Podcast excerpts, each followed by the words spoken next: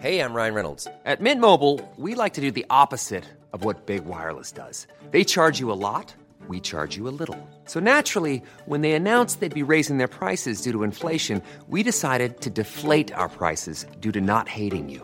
That's right. We're cutting the price of Mint Unlimited from $30 a month to just $15 a month. Give it a try at mintmobile.com slash switch. $45 upfront for three months plus taxes and fees. Promo rate for new customers for limited time. Unlimited more than 40 gigabytes per month. Slows. Full terms at mintmobile.com.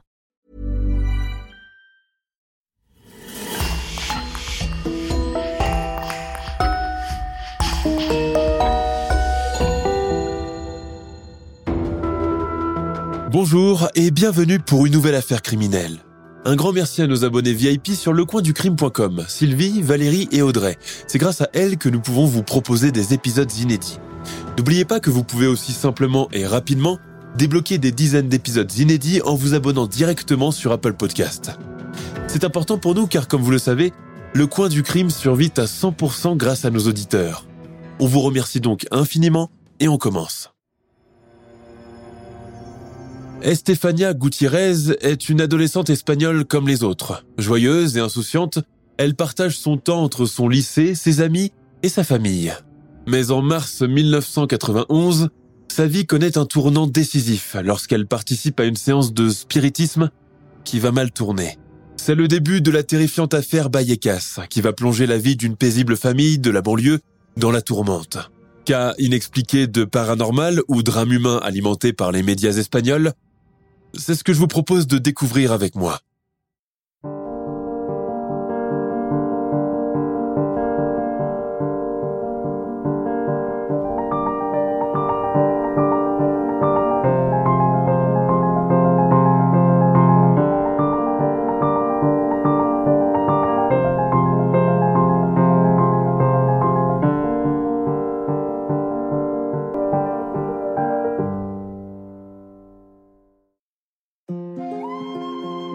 Madrid, octobre 1990. Il est 10h30 au lycée Collegio Torrevillano et la sonnerie vient de sonner pour la récréation. Tandis que les élèves sortent en trombe des salles de classe, les écouteurs de leur Walkman déjà dans les oreilles, deux filles brunes se tiennent un peu en retrait de leurs camarades. Hors de question de sortir dans la cour. Beaucoup trop de bruit, beaucoup trop de bousculades, et elles détestent cela. Elles ont d'autres choses plus intéressantes à se raconter, et pour cela, elles ont besoin de calme. Alors, elles s'éclipsent dans les toilettes, essuyant au passage le regard suspicieux de la femme de ménage. On va juste se repoudrer le nez, lance l'une des filles en poussant son amie dans la cabine des toilettes. La femme de ménage, qui vient de finir de passer la serpillière dans les toilettes des filles, sort en refermant la porte, non sans grogner au passage quelque chose comme génération inutile. Les deux amies s'appellent Estefania et Anna. Elles ont 17 ans. Anna Saboya est une petite menue, dramatique, tellement pâle que ses veines sont visibles sous la peau. Elle a des cheveux noirs coupés en carrés courts et une frange épaisse qui lui mange la moitié de son visage décharné et rêveur. Anna aime beaucoup accentuer la profondeur de ses grands yeux noirs en y ajoutant une bonne couche de colle et de mascara. Estefania Gutiérrez Lazaro, elle, est l'antithèse totale de son amie. Grande, obèse, les cheveux coiffés en arrière, peu féminine, souvent vêtue de tenues amples pour camoufler ses rondeurs, elle déteste son physique et envie en secret celui d'Anna Saboya, qui peut manger tous les hamburgers frites de la Terre sans prendre un gramme. Les deux filles se connaissent depuis leur plus tendre enfance. Elles habitent toutes les deux la rue Louis Marine à Vallecas, dans le sud de Madrid, où elles ont grandi au milieu de leur famille de la classe ouvrière et d'un voisinage envahissant. Alors que la plupart de leurs camarades sont des fans inconditionnels de rock et de pop, les deux copines ne jurent que par la musique gothique et les groupes néo-romantiques britanniques. Les dimanches après-midi, quand il n'y a rien à faire, Anna et Stéphania rejoignent deux autres amies à elles, Iris et Gloria, pour écouter leur musique préférée en rêvassant, assises par terre, la tête penchée sur le bord du lit pour mieux s'imprégner des paroles en anglais que seule Anna Saboya comprend.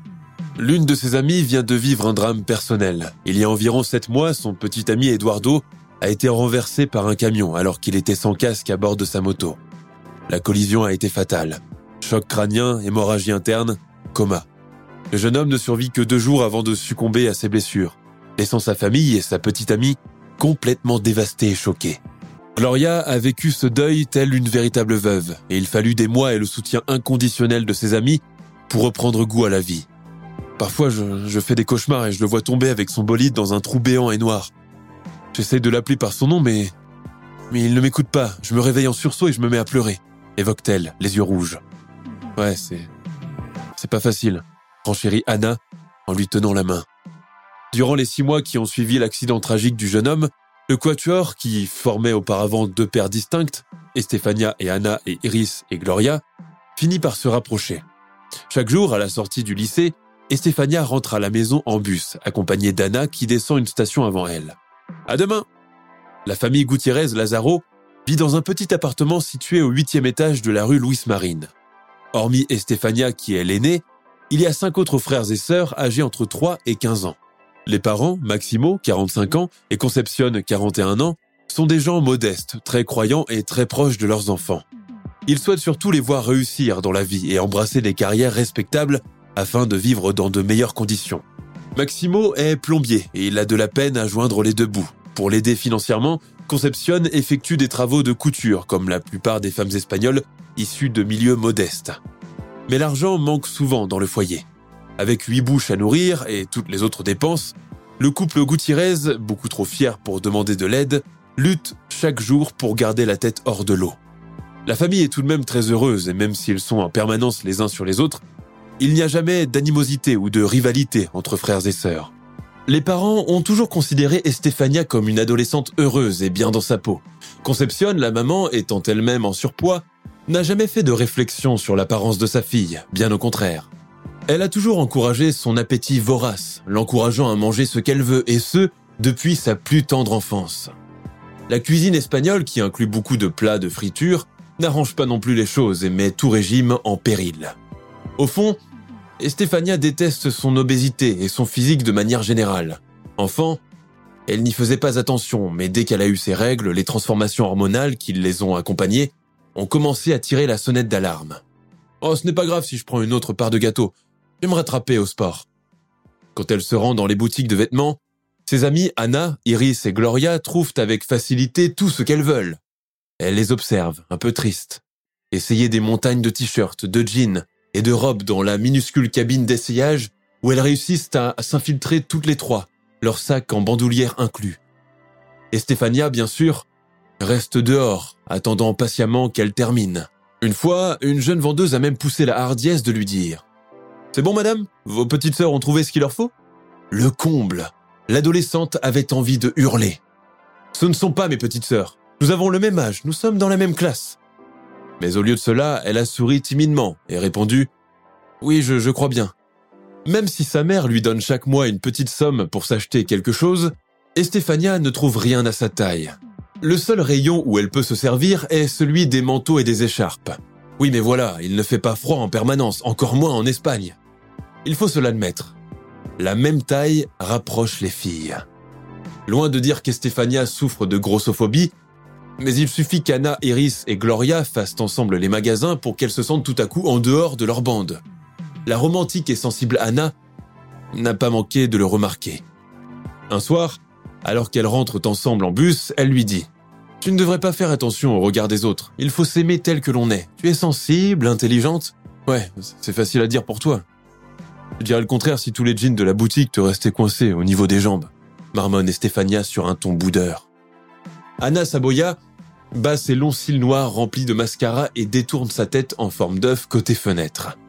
Très imprégnée par la culture musicale qu'elle adore, elle en imite l'air affecté, les longs silences chargés de secrets, le regard profond et perdu. Elle murmure comme dans un rêve. Tu sais, moi je t'aime tel que tu es. Tu n'as pas besoin de changer quoi que ce soit, Stéphania à part peut-être cette façon de croiser les bras sur la poitrine comme une mamie. La concernée se déride, se met à rire tandis que le regard noir et triste d'Anna continue de l'observer avec tendresse. Avant de descendre du bus, la jeune néo-romantique vêtue d'une longue et vaporeuse robe noire en gaz se tourne vers son amie. Gloria est peut-être belle et mince, mais elle a perdu le garçon dont elle était follement amoureuse. L'univers est une balance, et s'il te donne quelque chose, c'est forcément parce qu'il cherche à t'en retirer une autre. À demain, patate. Et bien calée sur son siège, lui envoie un baiser depuis la fenêtre. Le bus continue son chemin.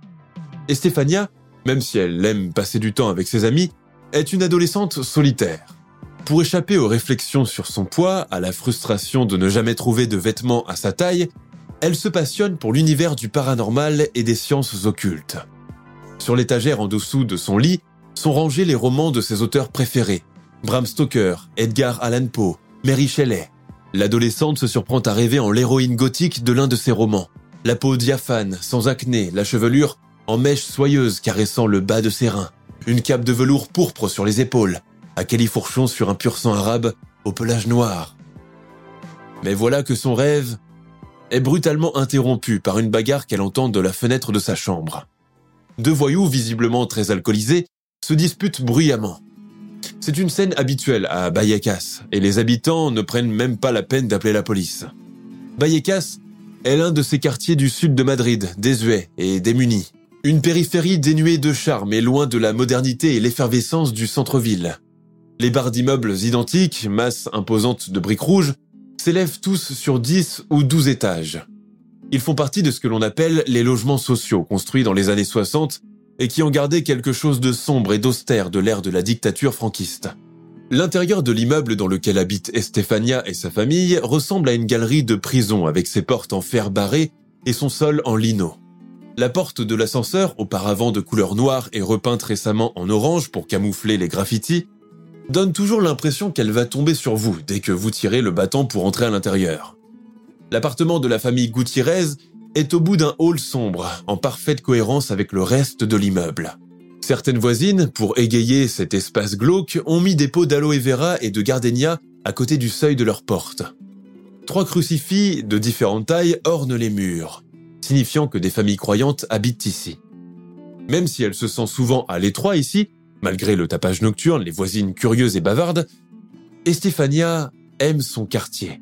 Au bout de la rue, il y a la petite échoppe de plomberie de son père, puis le primeur, la petite supérette tenue par une bolivienne, et la pharmacie Ray Carlos V, où elle achète régulièrement son shampoing pour cheveux gras. Ici, dans la rue Louis Marine, toutes les familles se connaissent, certaines même depuis deux générations, et les liens sont étroits.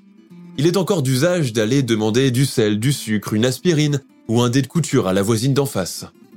Peu avant les fêtes de Noël 1990, alors que les examens du premier semestre sont tous terminés, Anna Saboya vient retrouver son amie à la fin du dernier cours de l'après-midi, avant les vacances.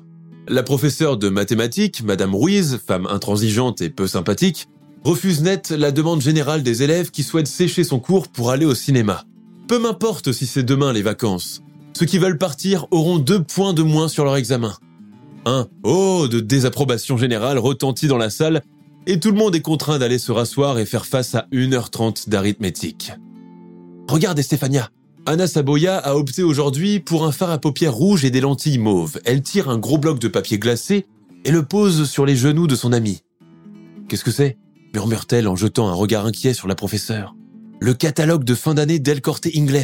Tiens, tourne la page et regarde celle que j'ai marquée. Et Stéphania, redoutant d'être surprise par Madame Ruiz, chuchote. Mais quoi? Anna plonge soudain la tête dans son cahier pour faire mine de réviser. Je l'ai trouvé. Ces 1h30 de cours sont les plus longues de leur vie. Quand la sonnerie indiquant la sortie des classes retentit finalement, les élèves, rassemblant en vitesse leurs affaires, se précipitent vers la sortie. Feliz Navidad, Señora Ruiz, Joyeux Noël Anna et Estefania quittent la salle en dernier. Elles foncent sans attendre dehors, s'assoient sur un banc et ouvrent le catalogue. La page en papier glacé, lisse et luisante affiche une multitude de gadgets et d'idées cadeaux. Des kits de parfums à faire soi-même, des mini kitchenettes roses avec four et lave-vaisselle intégré, des planches d'autocollants Panini, une Barbie et son duplex avec piscine, des puzzles de la Tour Eiffel et la Tour de Pise, des mini voitures électriques et enfin, l'objet de leur rêve, une planche Ouija. Une vraie planche Ouija, comme celle que l'on voit dans les films américains. Et si on allait voir directement dans le magasin? Bonne idée elles prennent le métro dont la station est située à quelques mètres de leur lycée. Elles descendent en plein centre-ville, sur la calée des Fuencarral, non loin du magasin El Corte Inglés. Le centre de Madrid, noyé par les lumières festives, est juste euphorique. Dès qu'elles poussent la porte du Corte Inglés, les deux adolescentes tombent résolument sous le charme de ce qui s'offre à leurs yeux. Partout, des étals enguirlandés et noyés de lumière où sont disposés beaucoup de pâtés de campagne, de caviar, de jambon fumé, de bûchettes et de bouteilles de champagne hors de prix. Des liqueurs italiennes d'export sont disposées sur une mini-gondole, avec autour des paniers surprises remplis de victuailles, chocolat à la truffe et pâtes artisanales. El Corte Inglés, comme toutes ces grandes surfaces destinées à un public nanti, soigne beaucoup sa présentation et vous plonge dans son univers. Mon Dieu, que je voudrais passer toute la soirée ici, gémit Estefania, émerveillée par tant de luxe et de beauté. Moi aussi. Mais n'oublie pas pourquoi on est venu, hein Elle s'engouffre dans l'ascenseur qui les mène au troisième étage du magasin. Toute cette partie est réservée à la musique, aux jeux de société et à la parfumerie. Il y flotte une odeur de propre mêlée à celle des cosmétiques.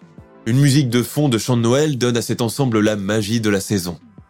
Une clientèle féminine très raffinée est en train de scruter d'un œil connaisseur le rayon Place Vendôme, réservé aux parfums français. Ce n'est pas le genre de nana que l'on croiserait à Bayecas, plaisante Stéphania. Regarde celle-là là-bas en tailleur rouge. Elle a le visage lifté. Elle a beau camoufler les cicatrices avec du fond de teint, cela se voit quand même. Burk Et dire que ça coûte une blinde pour se faire charcuter comme ça. Continue à parler ainsi, et bientôt tout le monde saura ici que l'on vient de la périphérie, patate. Les deux amis demandent la partie jeu de société à une employée soigneusement maquillée et portant les couleurs blanches et vertes du magasin. Vous cherchez quelque chose en particulier? Je peux vous aider, si vous le souhaitez, Kikas. Anna donne un coup de coude discret à Estefania, qui voulait déjà parler. Non, nous, nous allons trouver par nous-mêmes. Merci, mademoiselle. Mais même après avoir sillonné toute la partie musique, film en VHS, Monopoly, Scrabble, Domino, Puzzle, échec, impossible de trouver le Saint Graal. Faudrait finalement demander à la vendeuse. Ouais, t'as raison. Une planche de Ouija, vous dites, s'exclame la dame maquillée de tout à l'heure. Oui, vous, savez, c'est, pour parler, communiquer. Oh, je, suis navré, mais, mais vraiment, je, je ne vois pas. Vous avez le numéro de référence sur le catalogue? Anna Saboya lui ouvre pile la page où se trouve l'image de leur gadget tant désiré. Attendez ici un moment, chicas. Je vais demander à mon collègue du rayon librairie. Commence alors une bonne vingtaine de minutes d'attente pour les deux amis, surexcités à l'idée de voir une authentique planchette Ouija dans son emballage, avec son socle en bois blanc, ses lettres italiques, calligraphiées et dorées, sa boussole. La vendeuse revient. Elle a une petite mine déconvenue. Malheureusement, Chicas, il n'en reste plus en stock. L'article s'est vendu pendant le week-end comme des petits pains, à croire que tout le monde veut dialoguer avec l'au-delà à Madrid. Dans le bus qui les ramène à Vallecas, Anna et Estefania n'échangent pas un mot, aussi déçus l'une que l'autre. Je pourrais peut-être en fabriquer une, hein? Qu'est-ce que t'en dis? Dit soudain Estefania. Anna, beaucoup trop déçue d'avoir quitté Bredouille El Corte Inglés, hausse les épaules. Laisse tomber, c'est difficile à, c'est difficile à monter. Mon père peut me dépanner. T'es folle. Personne à part nous, Iris et Gloria, ne doivent savoir que nous voulons dialoguer avec l'âme d'Eduardo. Tu as oublié notre pacte? Effectivement, cette histoire de Ouija a commencé à germer dans la tête des filles il y a plusieurs mois de cela. Toutes les quatre sont de grandes passionnées du paranormal et la mort du petit copain de Gloria a été l'occasion toute trouvée pour pouvoir concrétiser cette envie. Avant même de réussir à trouver la planchette, elles ont déjà fixé le rendez-vous pour leur séance, dans les toilettes du lycée quand tout le monde est en récréation. Mais à présent, plus rien. Le magasin refusera certainement de repasser commande pour un seul article. Que faire maintenant? Estefania se rend à la papeterie, achète du papier canson, de la colle, un kit de lettres latines prédécoupées et un verre, car il en faut un neuf, pas un verre qui a déjà été utilisé. Et à la fin de la séance, il va falloir qu'elle le jette ou le brûle. Le premier week-end de cette nouvelle année 1991 s'achève et les filles l'emploient à fabriquer et assembler leurs planches Ouija, avec du matériel de fortune, à grand renfort de colle. Le résultat final est satisfaisant. Elle paraît même aussi jolie que celle du catalogue d'El Corte Inglés. Anna peint la planche en noir et les lettres de l'alphabet en blanc pour faire le contraste. La séance est fixée pour la semaine de la rentrée des classes. Il est 10 heures. Estefania, Anna, Iris et Gloria marchent d'un pas pressé vers un coin un peu isolé de la cour. Anna jette un coup d'œil alentour. Bon, les filles, on ne risque pas d'être surprise par quelqu'un ici. Installons-nous, vite. Estefania sort la planche de Ouija, les lettres soigneusement rangées dans un plastique et le verre vide. Les quatre filles s'assoient en tailleur, formant un cercle et se donnant la main. Je vais vous demander de bien vous concentrer maintenant et de ne penser à rien d'autre qu'à notre séance. Elle ferme les yeux, tente de se concentrer au maximum et de penser à ce qui va suivre. Cette première séance d'invocation des esprits est censée les mettre en contact avec Eduardo, le petit ami de Gloria. Estefania est chargée de mener l'opération. Je souhaite rentrer en contact avec l'esprit d'Eduardo Martinez, prononce-t-elle d'une voix émue et solennelle. Eduardo, es-tu avec nous? Si oui, prouve-le en faisant bouger le verre. Les filles retiennent leur respiration. Elles patientent trois minutes, mais rien ne se produit. Eduardo, es-tu là? Si oui, prouve-le en faisant bouger le verre. Ça bouge s'écrie tout à coup Iris. Je, l'ai vu aussi, s'exclame Anna. Les quatre amis échangent un regard intense. Et Stéphania prend une grande inspiration, serre un peu plus fort la main d'Anna assise à sa droite, et articule doucement. À présent, Eduardo bouge le verre pour marquer oui. Mais qu'est-ce que vous fabriquez ici? C'est Madame Ruiz, la professeure de mathématiques. Ce que les filles redoutaient le plus vient de se produire. C'est Juan, le portier, qui vous a découvert et m'a prévenu. Qu'est-ce que cela, hein? D'un geste vif, elle arrache la planche de la main d'Estefania, faisant tomber au passage les lettres par terre. Mais enfin, vous n'avez pas honte de vous livrer à de telles pratiques? De la magie noire au lycée? Oui, vraiment? C'est tout ce qui nous manquait. Gloria éclate en sanglots. Mais enfin, madame, vous ne comprenez pas, supplie Anna, encore plus pâle que d'habitude. Il n'y a pas de mais qui tiennent. Rentrez en classe, et sur le champ. Devant le regard médusé des filles, la professeure de mathématiques casse la planche en deux et la jette à la poubelle. Vous parlerez de cela à madame la proviseure. Le soir, dans le bus du retour, Estefania et Anna restent silencieuses durant tout le trajet. Gloria, bien trop bouleversée, n'a pas souhaité leur parler après l'incident de tout à l'heure et sa mère est venue elle-même la chercher. Que va-t-on faire maintenant? demande finalement Anna des cernes violettes sous les yeux. On doit retenter encore l'expérience, mais, mais pas tout de suite. Il va falloir se débarrasser du verre, le brûler. Ne le garde surtout pas. Ne t'inquiète pas. Le soir même, Estefania s'enferme dans la salle de bain. Elle réduit le divers en miettes à l'aide d'un petit marteau, ramasse les débris dans une feuille de papier, les jette dans le lavabo et brûle le morceau de papier. Oubliant de se boucher le nez, l'adolescente inhale la fumée et se met à tousser. Toc toc toc, ça frappe. Estefania C'est quoi cette odeur? Tu fumes? demande furieusement sa mère derrière la porte. Non, maman, attends. Une quinte de tout vient l'arrêter. Sors tout de suite d'ici ou je vais le dire à ton père. N'ayant pas réussi à se débarrasser de tous les morceaux de verre, l'adolescente finalement les jette dans les toilettes et tire la chasse. À partir de ce moment, elle ne sera plus jamais la même. Une semaine plus tard, déjà, son comportement change drastiquement. Elle a perdu son appétit, souffre continuellement de maux de tête, sèche souvent les cours. Elle, qui a toujours eu un rythme de sommeil normal et un appétit important, commence à souffrir d'insomnie, d'hallucinations et d'attaques épileptiques. Durant toute l'année 1991, des périodes de léthargie ponctuées par de l'euphorie deviennent son quotidien et celui de sa famille. Il ne comprend pas de quoi elle souffre et pourquoi cela s'est produit aussi soudainement. Il pense d'abord que c'est un chagrin d'amour ou qu'elle est harcelée au lycée. Mais ce n'est rien de tout cela. Anna Saboya vient régulièrement la voir et ressort fréquemment de la chambre de son ami, les yeux rouges d'avoir trop pleuré. Estefania a toujours beaucoup aimé et respecté ses parents. Mais elle commence maintenant à les insulter avec une violence inouïe et vient même parfois aux mains pour tenter de les repousser. La vie des Gutiérrez se transforme en enfer. Même Anna, qui pourtant est sa meilleure amie, n'arrive plus à lui parler. Un jour, Estefania essaye même de lui arracher les cheveux en la traitant de traîner et en la mettant à la porte. Concepcion emmène sa fille consulter différents médecins dans l'espoir de connaître le véritable motif du mal mystérieux dont elle souffre. Mais ces derniers ne décèlent rien d'anormal. La jeune fille ne souffre de rien et sa santé est relativement bonne. Il n'y a aucune raison valable pour la faire hospitaliser. Toutefois, son état ne fait qu'empirer et elle dépérit à vue d'œil. Maman, je vois des silhouettes noires dans tout l'appartement. Elle rampe, maman. Elle rampe partout par terre, sur les murs. Et Stéphania arrive au stade où elle ne dort plus du tout. À son père, elle dit qu'elle est continuellement harcelée par quelque chose d'invisible et qu'elle entend constamment une voix lui murmurer sournoisement dans l'oreille « Stéphania, viens avec nous. Viens avec nous. » L'une de ses sœurs, Marianella, qui partage sa chambre, est elle aussi témoin de ces choses terrifiantes. Au cours de l'une de ces attaques, le 13 juin 1991, Estefania agresse violemment sa petite sœur, avant de finalement s'écrouler par terre inconsciente avec de l'écume sortant de sa bouche.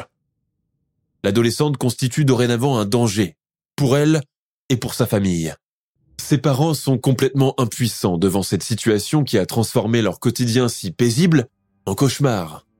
En désespoir de cause, ils prennent la difficile décision de l'interner dans une unité psychiatrique de l'hôpital Gregorio Marañón, dans l'espoir qu'elle puisse y recevoir les soins adéquats. Estefania est internée pendant le mois de juillet 1991. Quelques jours plus tard, et sans signes avant-coureurs, elle tombe subitement dans le coma et ne s'en réveille plus. Le 14 août, soit un mois après son internement, elle meurt subitement et est retrouvée dans son lit par le médecin qui assurait la garde de nuit. Elle avait à peine 18 ans. Trois autopsies sont menées afin de détecter la cause exacte de la mort d'Estefania, mais aucune ne réussit à fournir de motifs valables. Finalement, le médecin légiste, le docteur Gregorio Arroyo, déclare une mort subite et inexplicable, probablement due à une grave attaque de catalepsie. Pour en avoir le cœur net, le rapport d'autopsie est montré encore à un neurologue et six experts légistes, qui ressortent avec la même conclusion. Il faut rappeler qu'au moment de son décès, et même si elle prenait un traitement à base de tranquillisants et d'anxiolytiques, Estefania ne souffrait d'aucune maladie. A-t-elle vu quelque chose qui l'a tellement terrifiée que son cœur a fini par lâcher? Le docteur Pedro Cabeza, le psychiatre en chef qui s'occupait jusqu'ici de son cas, est complètement déstabilisé.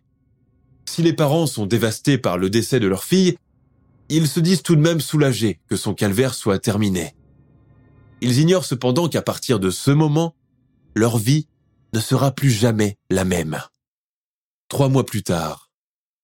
Depuis la mort d'Estefania, sa famille, bien que très bouleversée, est contrainte de poursuivre sa vie. Les parents ont cinq autres enfants à élever et il est hors de question de se laisser aller au chagrin trop longtemps pour éviter de les déstabiliser. Concepcion Gutiérrez fait encadrer la photo de sa fille et la place au centre de la salle à manger, entourée d'un chapelet et d'un récipient d'eau bénite. C'est devenu un peu son sanctuaire, et elle lui dit bonjour et bonne nuit chaque jour. Une nuit, pourtant, Maximo se réveille en sursaut, l'air complètement effaré. Sa femme, gagnée par la panique, laisse la lumière allumée dans leur chambre. Une de ces ombres noires dont parlait Stéphania.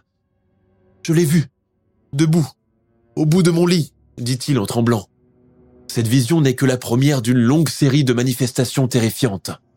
À partir de ce moment, les silhouettes noires ne vont plus quitter l'appartement et vont continuer à hanter le reste de la famille. À cela s'ajoutent bientôt des bruits suspects, de la vaisselle cassée, des coups dans les murs, des voix inconnues qui chuchotent, des apparitions de substances inconnues et odorantes sur les murs. Les voisins de la rue Louis Marine sont parfois témoins de ce qui se passe chez les Gutiérrez, qui n'ont plus un moment de répit chez eux. Ils sont incapables de définir d'où viennent ces manifestations, et dormir la nuit est juste devenu impossible. Une voisine leur suggère de faire appel à un prêtre exorciste, ce qu'ils font.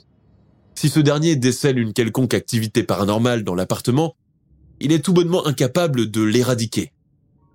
Les jours suivants, les manifestations continuent, de plus en plus intenses et effrayantes.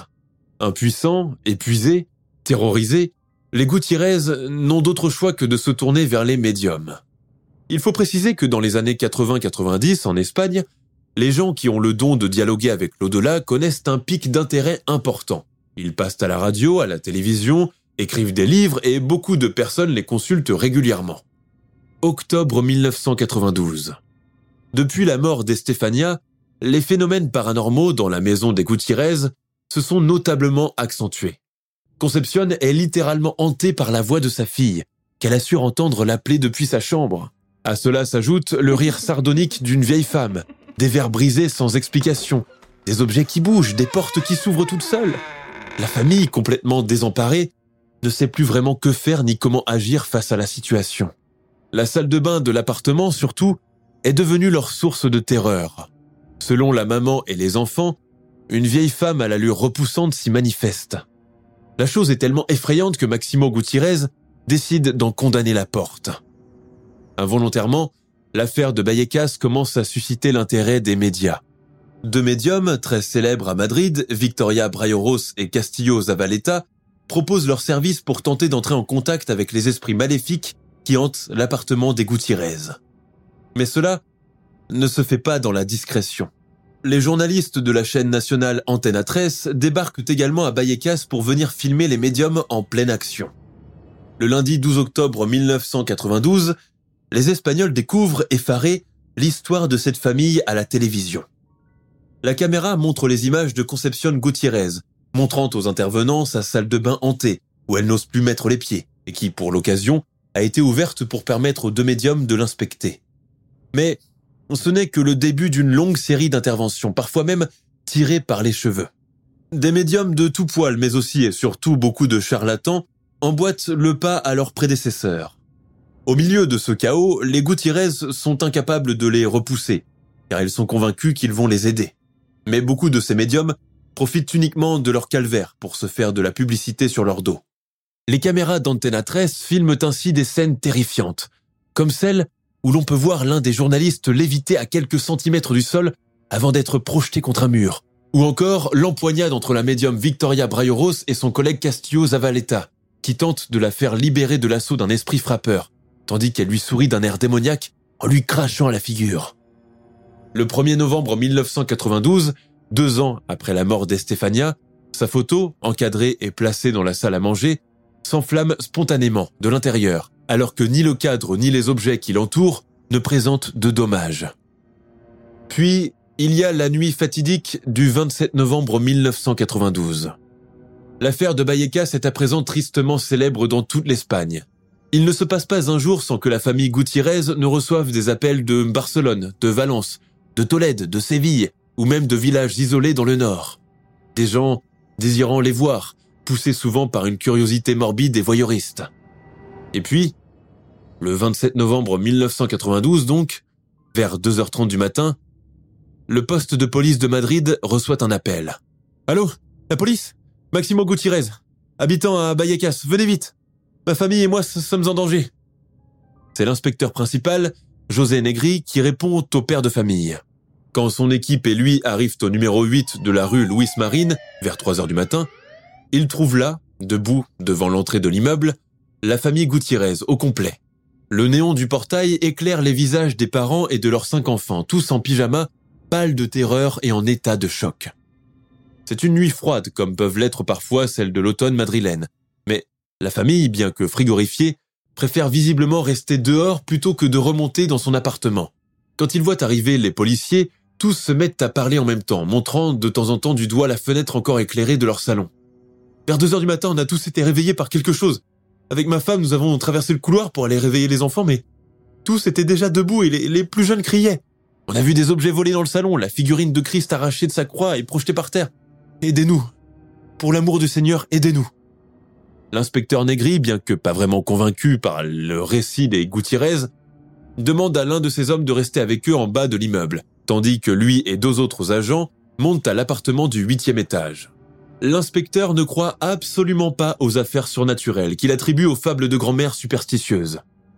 Et pourtant, la première chose qu'il remarque, en pénétrant dans l'appartement, est que la famille, pour une raison évidente, a condamné sa salle de bain en bloquant la porte avec deux barres en fer et en mettant du ruban adhésif noir sur les carreaux. Et Gutiérrez, escorté par un policier, reviennent une demi-heure plus tard, se gardant toutefois de ne pas dépasser le seuil de l'entrée. À cet instant, Negri voit la porte de l'une des armoires se mettre à s'ouvrir et se refermer frénétiquement. La vision le glace et le laisse inerte pendant un moment. Vous voyez, monsieur l'inspecteur, vous voyez s'écrie Concepcion Gutiérrez. José Negri se dépêche de mentionner tout de suite cela dans son rapport. Puis, la police fouille tout l'immeuble. À la fin des recherches, il constate qu'il n'y a aucune intervention humaine derrière les phénomènes qui se produisent dans cette famille. Les policiers doivent bien se rendre à l'évidence que quelque chose d'invisible semble agir sur les objets qui se trouvent dans l'appartement des Gutiérrez. À mesure que le temps passe, les événements inexpliqués s'enchaînent de façon brutale pour les forces de l'ordre et la famille. Ils entendent des chuchotements de voix, des conversations et des rires rauques provenant de la terrasse de l'appartement. Mais en allant fouiller, ils ne trouvent rien du tout. Cela vient de la salle de bain, s'exclame Maximo Gutiérrez. La pièce maudite, celle où personne n'ose plus pénétrer depuis des mois. José Negri, aidé de son collègue, force la porte pour inspecter l'intérieur. Dès qu'il appuie sur l'interrupteur pour allumer, il est soudain pris d'un malaise. Il sent une vague de froid lui traverser le corps. Refermez cette porte, ordonne-t-il en s'éloignant. Les quatre policiers sont complètement désorientés, témoins en temps réel du calvaire vécu par les Gutiérrez depuis bientôt un an. À l'aube, ils assistent, médusés, au détachement d'un crucifix placé sur le mur du hall et dont la figurine du Christ est arrachée de son socle en bois. Quand Negri tente de la remettre, elle est à nouveau projetée par terre. Il aperçoit également la trace de trois griffures nettes sur le papier peint. Puis, une substance brunâtre ressemblant à de la matière fécale apparaît sur un guéridon.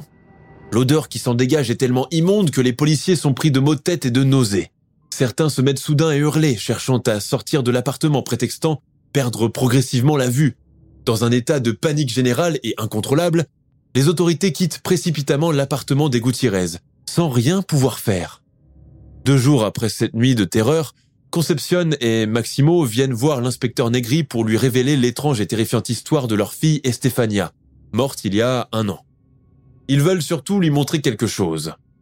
La maman sort de son sac la photo de sa fille qu'elle avait encadrée elle-même et posée dans sa salle à manger en guise de souvenir. L'intérieur du cadre a complètement été mangé par les flammes. D'où venait le feu? Elle n'en a aucune idée. L'inspecteur a du mal à en croire ses yeux. Le bois du cadre n'a subi aucun dommage, seule la photo est complètement brûlée. Les parents, lui, font le récit glaçant du calvaire vécu par leur fille. Les nuits d'insomnie, les ombres noires qui la poursuivaient, les voix qu'elle entendait et qui lui ordonnaient de venir les rejoindre. Au terme de ce témoignage, les autorités madrilènes ouvrent le dossier Bayecas pour y consigner les rapports des policiers présents sur place durant cette terrible nuit du 27 novembre 1992. Quelques semaines plus tard, les manifestations paranormales commencent à s'espacer, puis à complètement disparaître dans l'appartement de façon complètement inattendue. À la fin des années 90, la famille Gutiérrez a vendu sa maison à une famille cubaine pour déménager dans une autre zone de Madrid. Les nouveaux propriétaires de l'appartement ont déclaré par la suite n'avoir rien remarqué de suspect, ni vécu d'expérience paranormale. Plusieurs années plus tard, les deux frères d'Estefania, Ricardo et Maximiliano Gutiérrez, sont interviewés par un journaliste au sujet de l'affaire.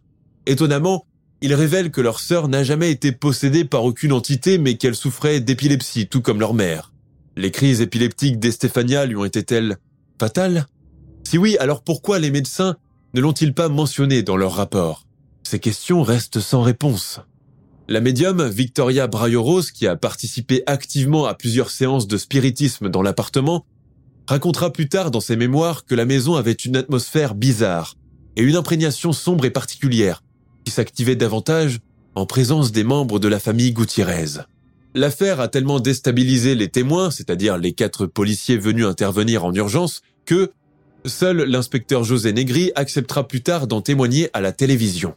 Le cas d'Estefania a aussi inspiré la littérature et le cinéma. El Diavolo en la Casa, écrit par Alberto Avila, retrace l'affaire en s'appuyant sur les témoignages de la famille et des amis proches de la défunte. Le film Veronica, réalisé par Paco Plaza et transmis par Netflix depuis 2018, a pour sa part beaucoup contribué à faire connaître l'affaire à l'international. L'affaire Vallecas reste l'une des affaires de hantise les plus célèbres en Espagne et passe pour être le premier cas de phénomènes paranormaux documenté dans un rapport policier. Trente ans après, le doute plane encore sur l'affaire. Ni la police, ni la médecine, ni les médiums n'ont réussi à trouver une explication rationnelle à ce qu'il s'est réellement passé.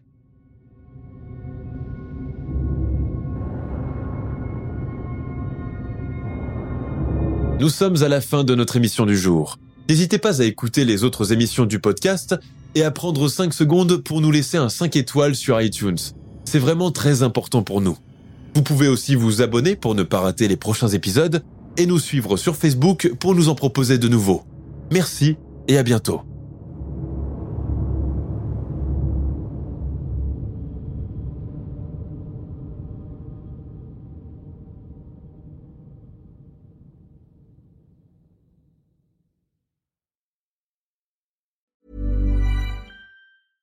Small details are big surfaces. Tight corners are odd shapes.